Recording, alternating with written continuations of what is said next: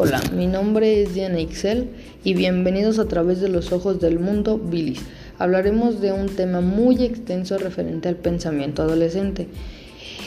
En este podcast hablaremos sobre el tema que ha causado mucha sobrepoblación en el mundo por la falta de conocimiento e información hacia los adolescentes.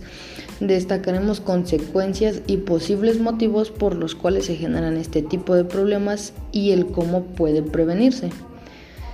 También hablaremos el porcentaje o la cifra exacta de cuántos embarazos en adolescentes se da día a día y cuál es el motivo de ellos. El embarazo es un tema muy extenso, por lo que hablaremos en breve qué son las relaciones sexuales y el por qué los embarazos. Tomando en cuenta que en muchas ocasiones se presentan este tipo de situaciones, pero cuando hablamos de relaciones sexuales en adolescentes, ¿a qué nos referimos? En México, el 20% de los nacimientos anuales se presentan en madres menores de 20 años.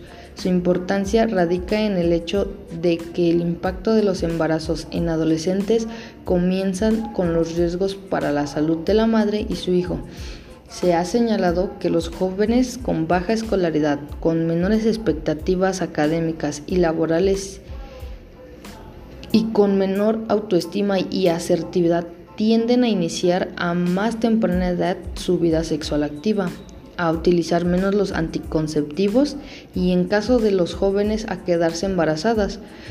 Es con el riesgo de llegar al aborto por falta de condiciones y conocimientos que faciliten una decisión mejor.